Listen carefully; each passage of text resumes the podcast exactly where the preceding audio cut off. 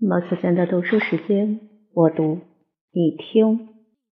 五，贝利萨六光复罗马及被召回后，罗马再度失守。公元五四七年至公元五四九年，失去的罗马很快在一次作战行动中恢复。要是按照这件事的结局来说，一般人会批评是仓促行事或英雄主义。等到托提拉离开以后，罗马的主将率领一千骑兵从海港出发，击灭阻挡前进的敌军，带着怜悯和尊敬的心情访问一城诡异的永恒之城，决定要维持在世人眼里重要的祭典。他把旗帜树立在卡皮托的神殿，集结麾下绝大部分的军队，用热爱家园的情感和获得食物的希望。召唤原来古老的居民。他将罗马城的钥匙第二次呈现给查士丁尼皇帝。他加强各项工作，已经被哥特人所拆除的城墙，用简陋和不同的材料赶紧修复。填平的壕沟重新挖开，在大道上面普遍撒布铁钉，用来戳伤马匹的足部。新的城门无法尽快获得。配置最英勇的士兵，构成斯巴达式防壁，来保障进出通道的安全。等到二十五天的期限已过，托蒂拉从阿普利亚以急行军回师罗马，报复他所受的伤害和羞辱。贝利萨留亦预期他会到达。哥特人发起三次全面攻击都被击退，损失部队的精英分子，皇家的标志几乎落到敌人的手中。特迪拉如雷贯耳的名声，连同军队的运导，全都居于下风。无论罗马的主将能施展多大的本领和勇气，还是敌不过查士丁尼要结束这场战争的决心。虽然在开始时野心勃勃，最后还是要放弃。像这样一位怠惰而又无能的君王，藐视他的敌人，记恨他的奴仆，延长了意大利的灾祸。经过很长一段平静期，德利萨留奉命在罗马列下足够的守备部队，自己率军前往卢卡尼亚行省。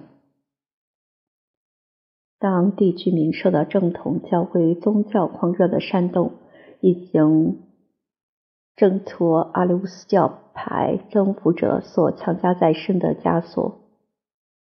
在这场不够光彩的战事中，对付蛮族势力能够所向无敌的英雄，竟然因手下军官的延迟、抗命和怯懦大败而逃。他在科特罗纳的东营中休养生息，为了确保安全，罗卡尼亚山地的两条通道都派骑兵把守。不知是发生叛逆，还是实力薄弱，哥特人急速进军，毫无阻挡。几乎是贝利萨留没有时间逃到西西里海岸。他终于集结一支舰队和军队，用来解救罗萨诺。这个坚强的城堡离开西巴里斯的废墟有六十个弗隆。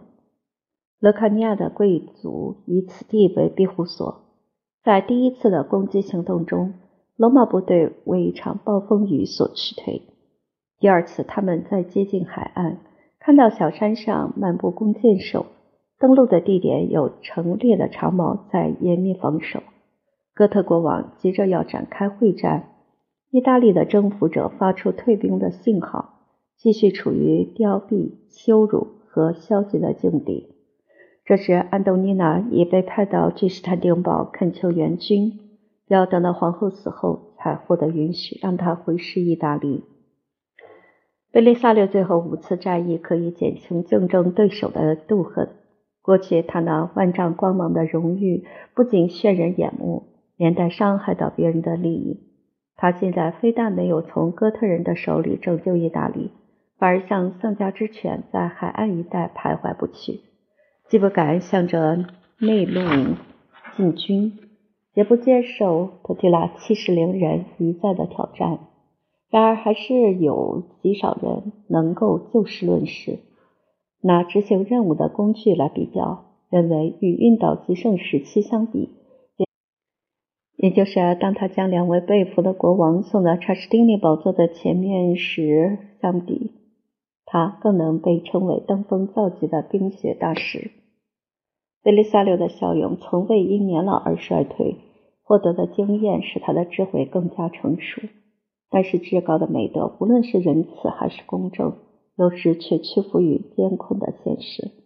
皇帝的牵令或穷急，迫得他偏离正道。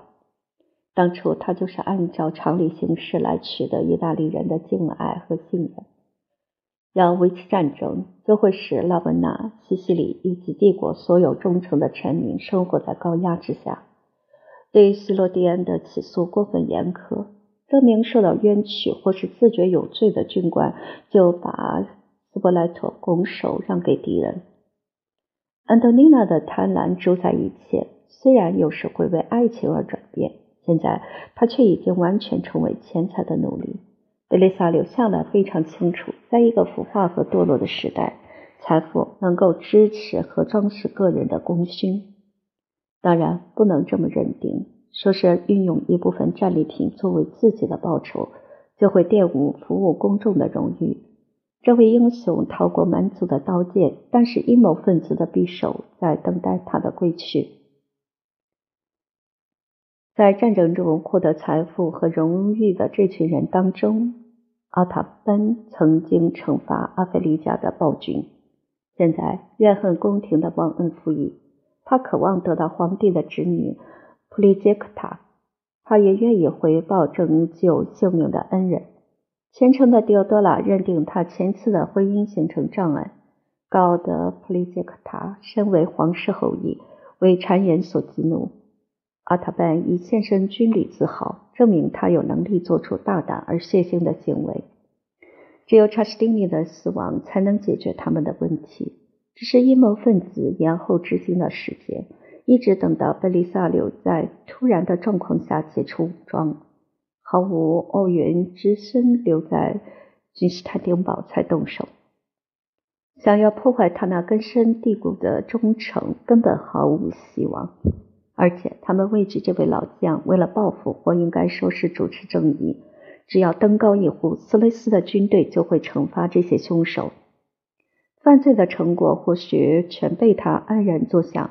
时间的延后容易产生差错，会因良心不安而认罪。元老院谴责奥塔班和他的帮凶，极为仁慈的查士丁尼将他们软禁在皇宫。后来又宽恕这种企图弑君篡位的重大罪行。要是皇帝能饶恕他的仇敌，那就应该真诚拥抱一位朋友。弗利萨留把永世难忘的胜利奉献给他，在他最危险的时刻仍旧忠心耿耿。贝利萨留辛劳的戎马生活需要休息，担任东部主将和内廷伯爵的高位。又是资深的执政官和大公，对于见下盖世功勋的罗马第一名将，也很恭敬地让出较高的位阶。罗马第一名将仍旧是妻子的奴隶。等到狄奥多拉死后，功高震主的畏惧逐渐消失，他那种习惯和自虐的奴性就不那样引起反感。卷妮娜是他们的女儿，也是财产的唯一继承人。许配给女皇的外孙或者侄儿阿纳斯塔修斯，完全是善意的安排才促成这件婚事。等到迪奥多拉的权势随着死亡而消失，乔尔妮娜的双亲回国以后，冷酷的母亲为了报复，不惜断送女儿的荣誉与幸福。就在教堂的婚礼等待批准之时，取消这件让安东尼娜不满的婚约。在贝利萨留离开之前。佩鲁西亚受到围攻，只有很少几个城市深沟高垒，守卫严密，能够挡住哥特军队的攻击。拉文纳、安克纳和克罗托纳仍在抗拒蛮族。特提拉要求娶法兰西国王的女儿为妻，受到拒绝，给他很大的刺激，说他除非得到罗马人民的承认，否则不配称为意大利的国王。三千名最勇敢的士兵留下来捍卫首都。怀疑有囤积垄断的情势，守备部队杀害总督，让一位教士当代表去向查斯丁尼澄清。除非赦免他们的罪行，支付亏欠的薪饷和犒赏，否则他们会立刻接受特提拉所答应的条件。接替指挥的军官赢得他们的尊敬和信任。哥特人发现征服的行动很难达成，已经遭遇到士兵和民众坚强的抵抗。罗马人都耐心忍受海港被敌军攻占，以及所有海运补给品的损失。要不是托提拉给伊索里亚人丰富的报酬，引起容易收买的同胞仿效谋叛的先例，那么罗马的围攻可能已经解除。在一个黑暗的夜晚，哥特人的号手在另一边吹响号角时，他们静悄悄打开圣保罗门的城门。蛮族冲进城市，逃走的守备部队到达森图姆斯代里的港湾之前，已经被截断退路。有名士兵名叫西里西亚人保罗，曾经在贝利萨留开办的班队受训，与四百名同伴退到哈德良的陵墓，去除哥特人以后感到饥饿的危险。大家都厌恶马肉的味道，下定决心情愿冒死出击，背城一战。这种奋不顾身的精神逐渐屈服于对方所提出的条件，只要加入图提拉的阵营为他效命。就可以补发所欠付的金额。保有自己的武器和马匹，他们的首领曾经发誓不会抛弃留在东方的妻子和小孩。特迪拉毫不勉强，让他们可以光荣离开。有四百多名敌军在教堂的圣所寻找庇护，受到仁慈的胜利者全部赦免，没有杀害。特迪拉不再存有摧毁罗马建筑物的念头，把它视为哥特王国的都城，保持尊敬的态度。他让元老院和人民都回到自己的家园，很慷慨地供应他们谋生的工具和器材。特迪拉穿着和平时期的官服，在赛车场演出各种技术节目。就在他使群众获得消遣和娱乐之时，已准备好四百条平地船装载他的部队。雷吉乌姆和他领的这些城市都望风而降。他渡海进入西西里，夺取这个最痛恨的目标，从这个岛屿拿走所有的金银财宝，带走地面上的收成以及无数的马匹和牛羊。萨丁尼亚和科西嘉在从命以后，能够享有意大利的待遇和运岛。一支舰队有三百艘战船侵袭希腊的海岸。哥特人在科尔斯拉岛和古老的伊比鲁斯地区登陆，他们进军最远抵达尼科波利斯和多多纳。前者是为了纪念奥古斯都而建立的城市，后者一度因约夫的神谕而闻名于世。特提拉每次获得胜利以后，这位见识高明的蛮族总是不忘于再向查士丁尼呼吁和平。对于从前皇帝和国王之间的和谐大加赞誉，愿意提供哥特军队为帝国服务。六，纳尔塞斯指挥哥特战争的准备及其远征行动。公元五四九年至公元五五二年，查士丁尼对和平的呼吁充耳不闻，但是完全忽略在进行中的战争。他的热情因怠惰的性格而无法坚持，也使人感到失望。皇帝这种有益于国家的昏睡姿态，被约基利乌斯教皇和塞特古斯大公所唤醒。他们出现在宝座的前面，用上帝和人民的名义向他恳求，要恢复征服和解放意大利的威严。他在选择主将之际，既展现出摇摆善变的态度，也表达出正确判断的能力。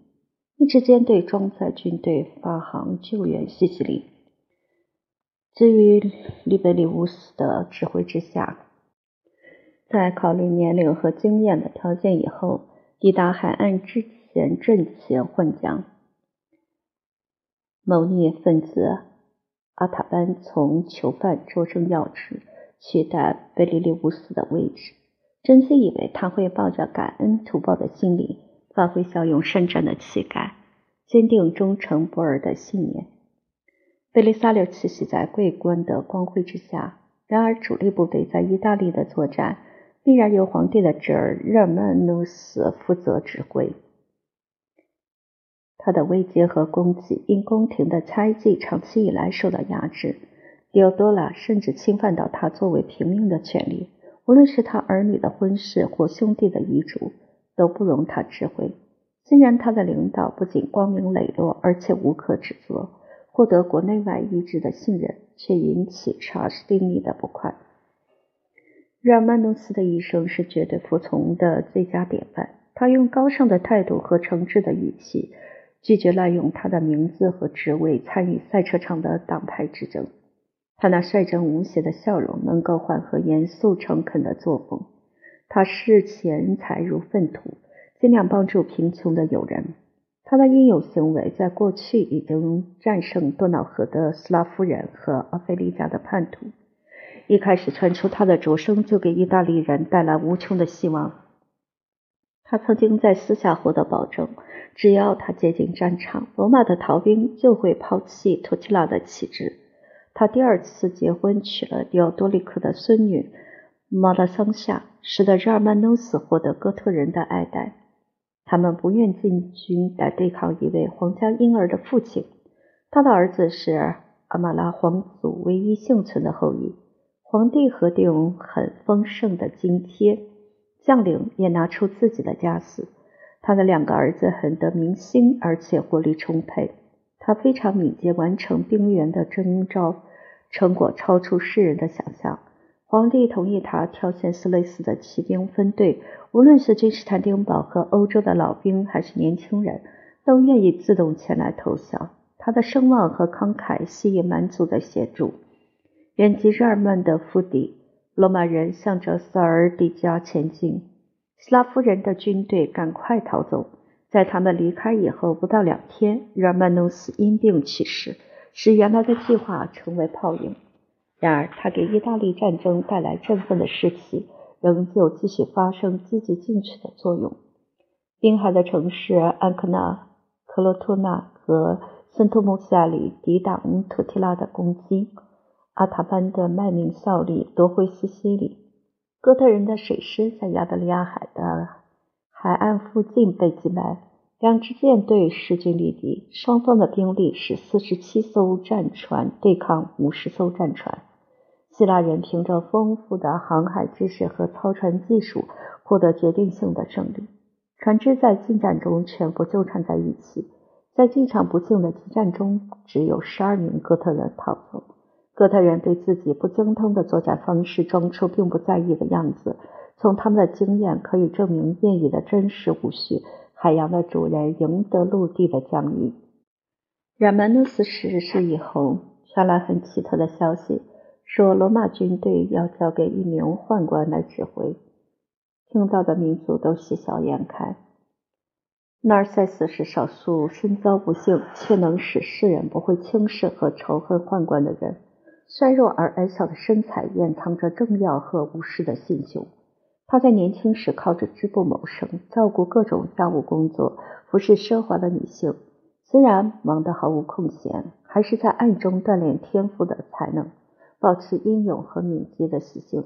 一个无缘接触学校和军营的局外人，在皇宫里学到如何去掩饰自己，奉承上官和说服别人。等到他有机会接近皇帝，查士丁尼带着惊奇和愉悦的心情，对于他的寝宫总管和财务长能够言听计从。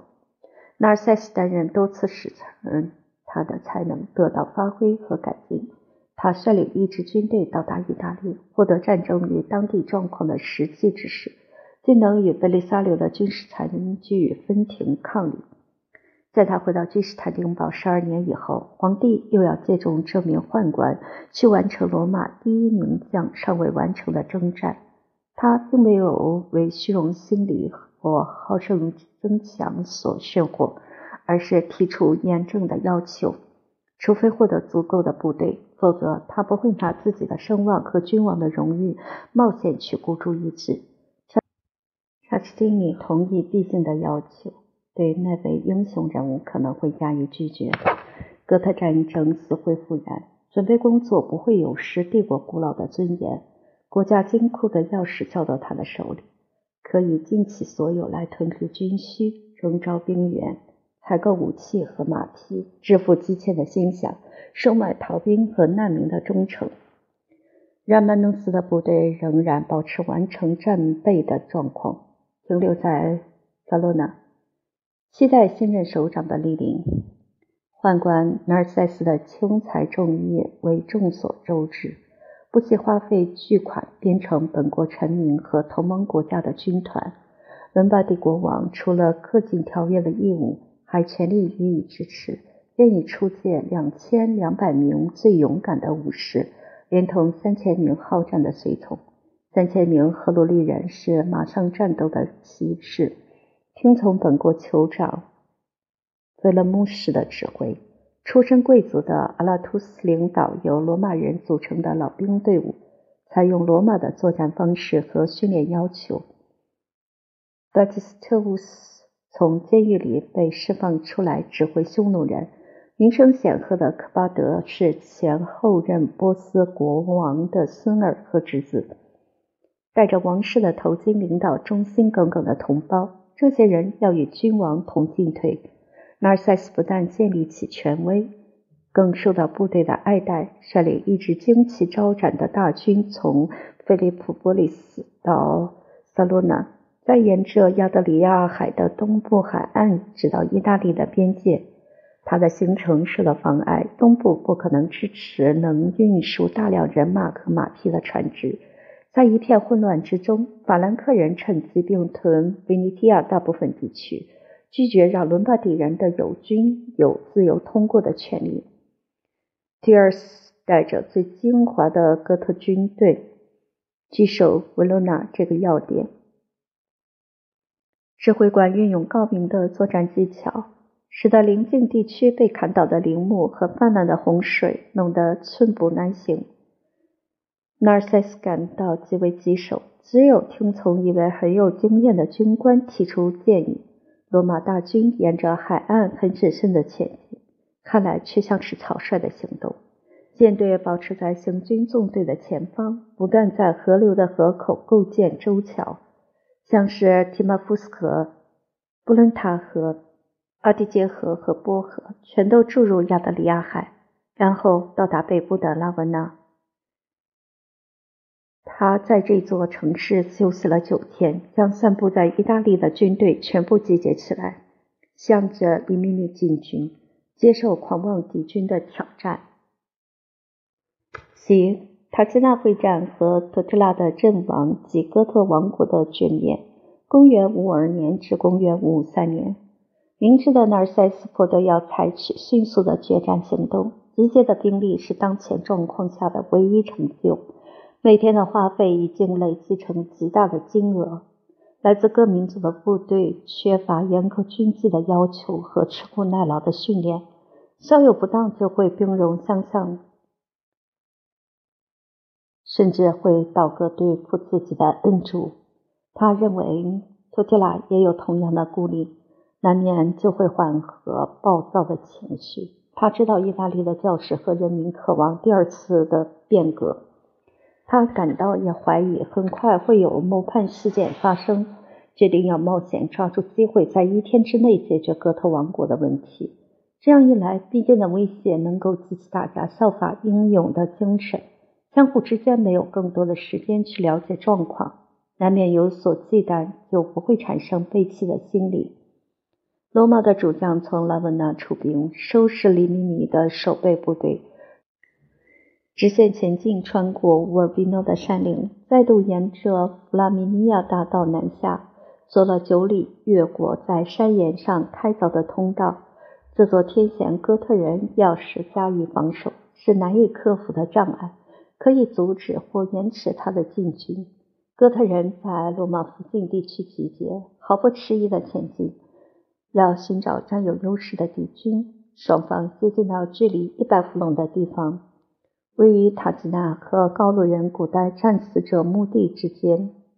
纳尔塞斯送来傲慢的信息不是和平，而是要他投降。哥特国王的答复是情愿决一死战。使者问道：“你要哪一天开战？”托蒂拉的回答：“第八天。”然而第二天的早晨，纳尔塞斯准备会战，想打敌人一个措手不及，同时也怕托蒂拉在耍诈。伊万赫鲁利人和伦巴底人位于中央，他们作战勇敢，但忠诚可疑。两翼各有八千罗马人，右翼有匈奴人骑兵担任警戒，左翼有一千五百名挑选过的骑兵负责掩护。状况紧急时，可以保护友军撤退；作战有利，则包围敌人的侧翼。从右翼顶端适当的位置，宦官骑着马儿沿着战线巡视部队。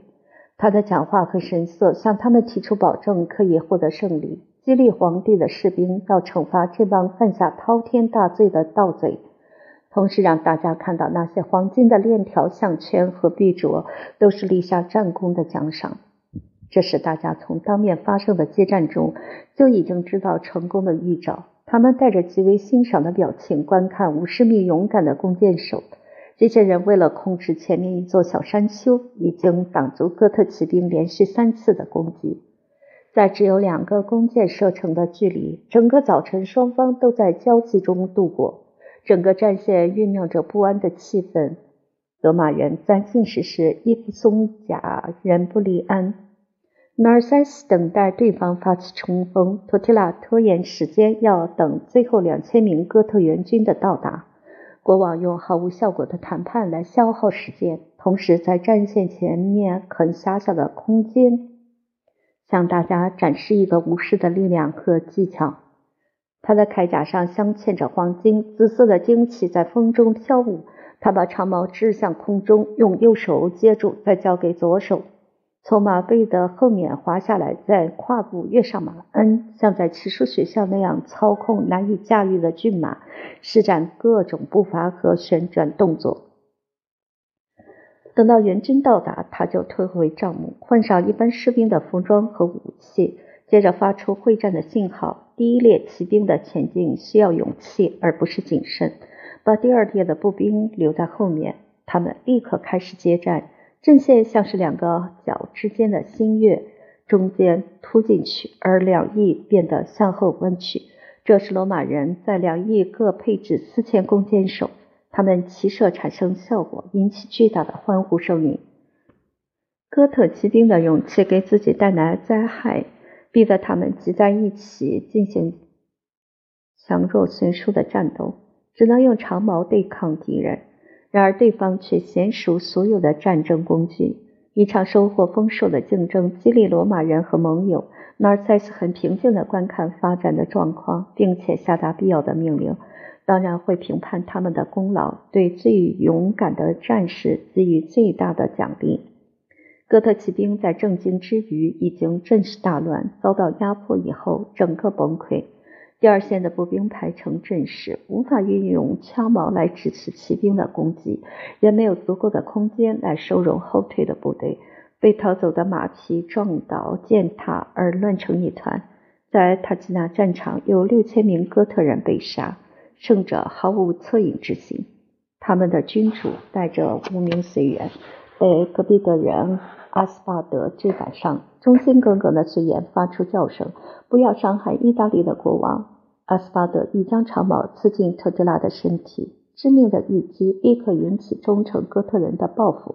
他们将垂死的君王运到七里外的一个地方，远离给他带来羞辱的战场，让他的最终时刻没有任何敌人在场。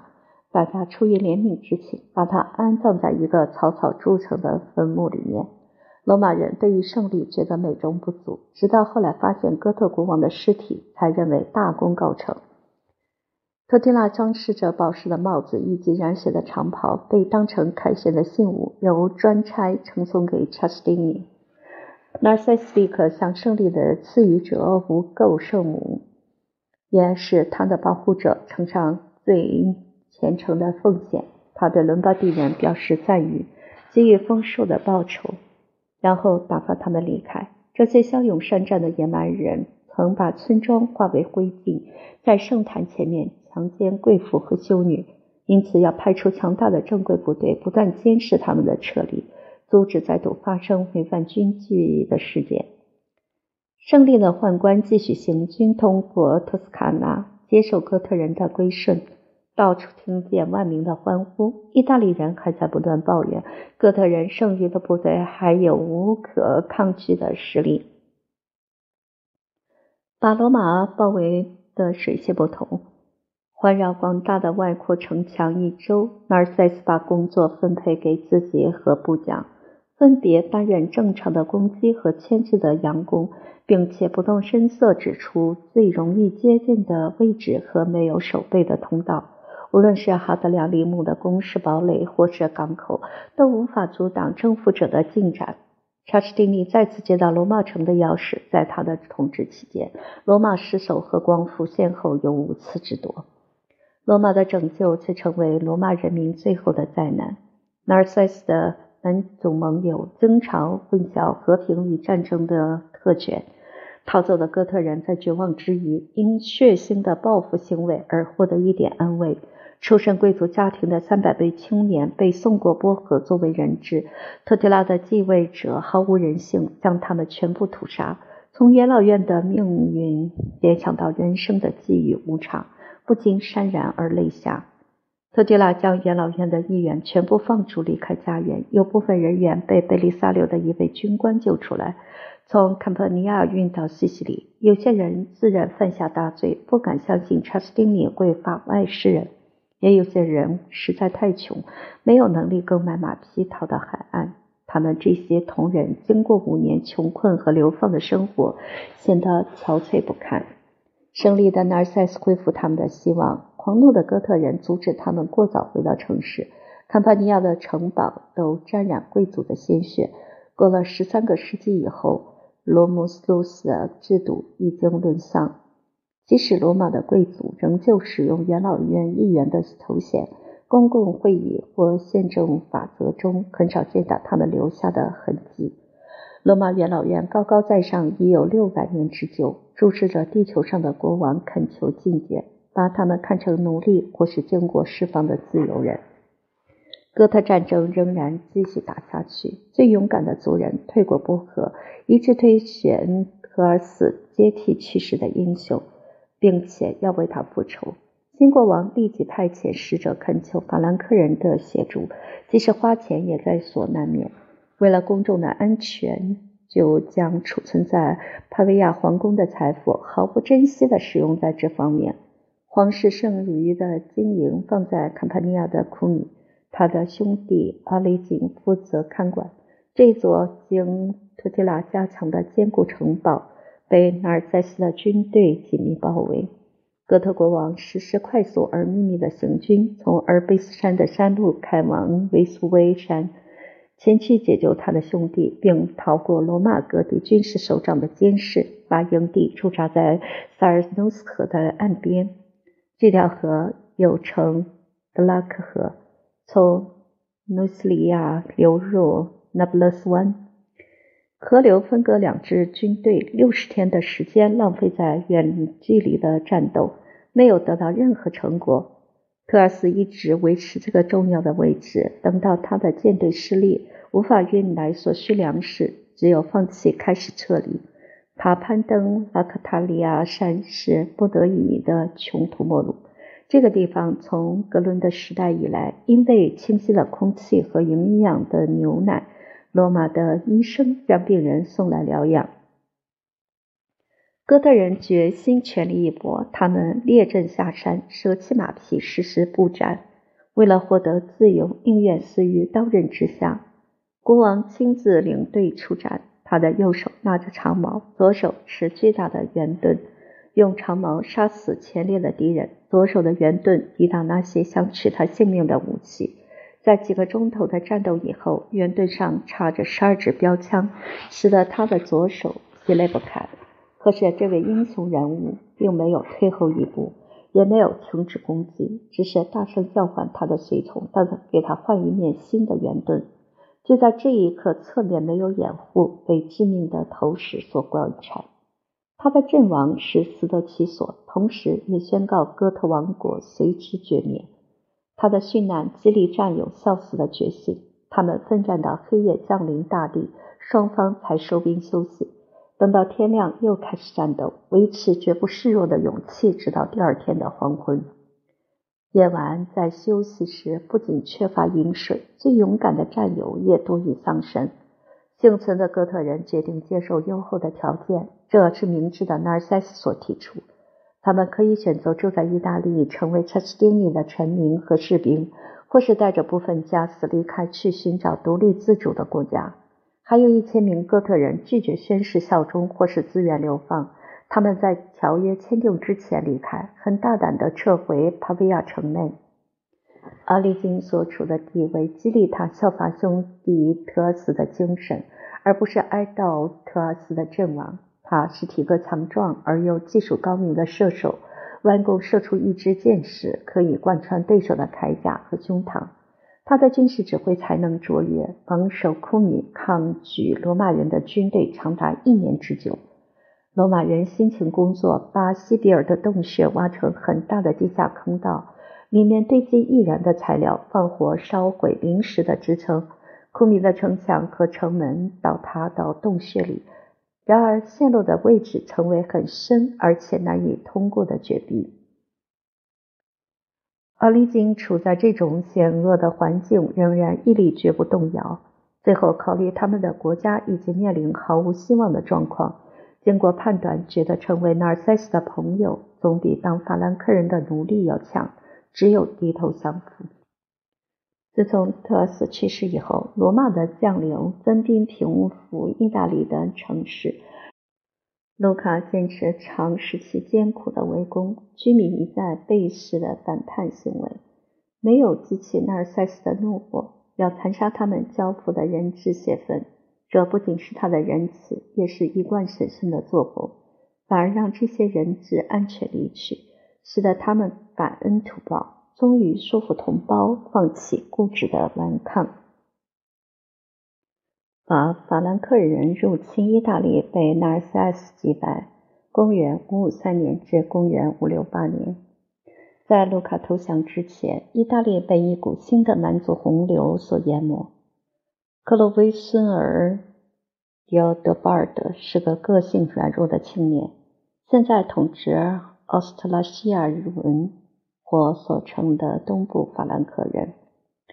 对于哥特式陈述的天花乱坠的承诺，他的监护人内心存着事不关己的冷漠态度。一个独舞好胜的民族，进取的精神远超过宫廷里怯懦的国王会议。洛泰尔和布塞林两兄弟是阿勒曼尼人的公爵，他们挺身而出，成为意大利战争的领导人物。七万五千名日耳曼人在秋天从。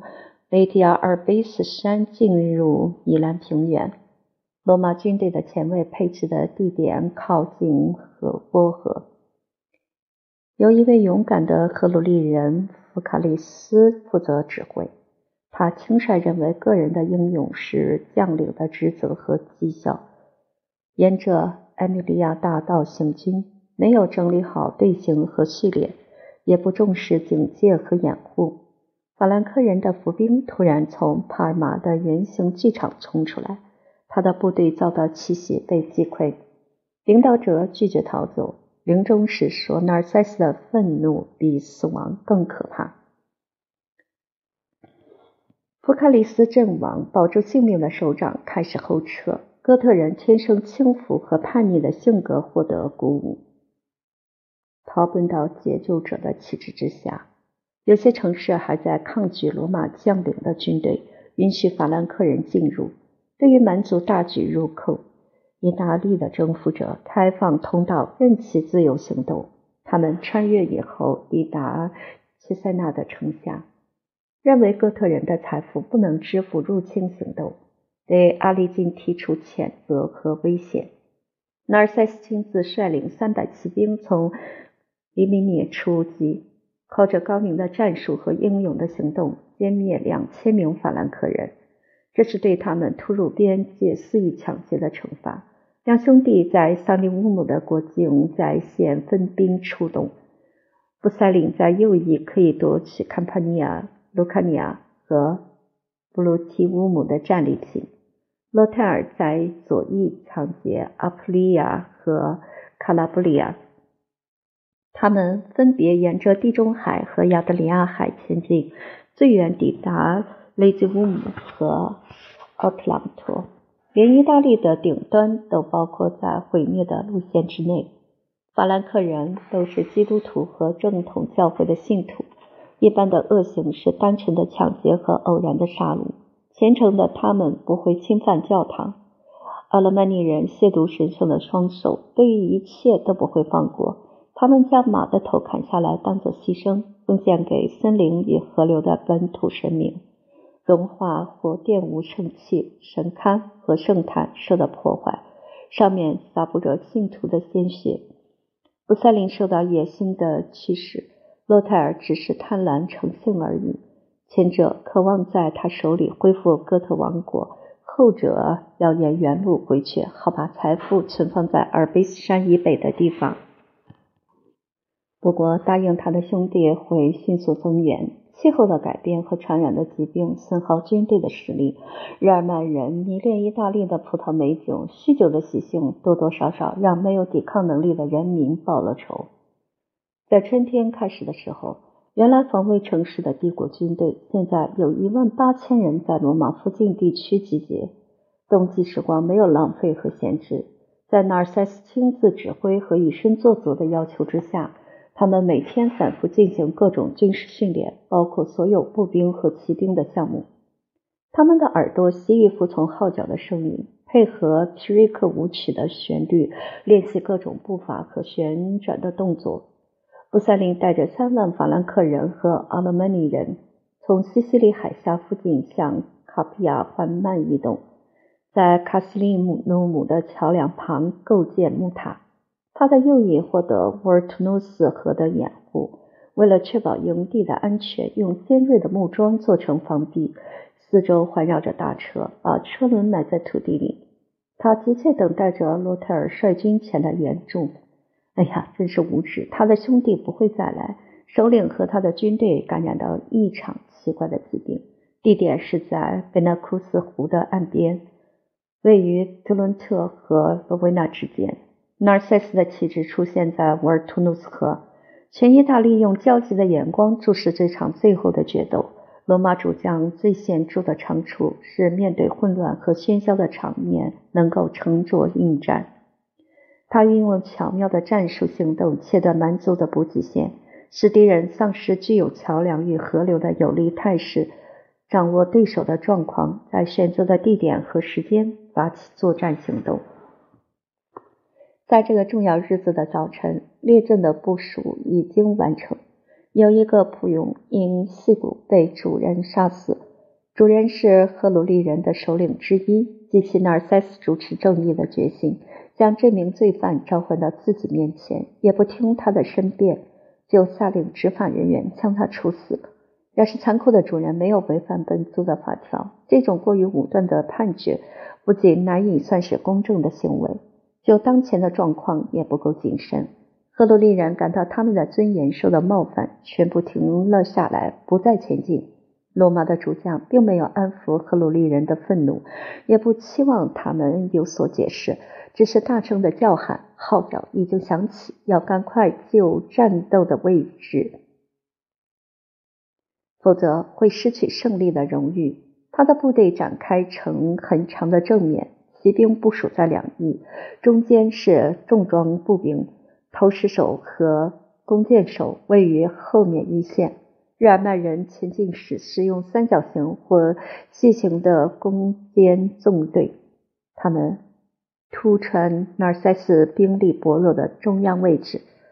这时，他带着笑容，让对方陷入罗网之中，指挥两翼的骑兵逐渐转向敌军的侧背，然后从后方形成包围。法兰克人和阿拉曼尼人的队伍靠步兵组成，每个人有一张长剑和圆盾挂在身侧。攻击时使用的武器是沉重的战斧和带钩的标枪，只能在肉搏战斗和近距离作战中发挥射人的威力。罗马弓箭手的精英骑马身着全副铠甲，本身没有危险，绕着运转盾重的方阵伺机进袭。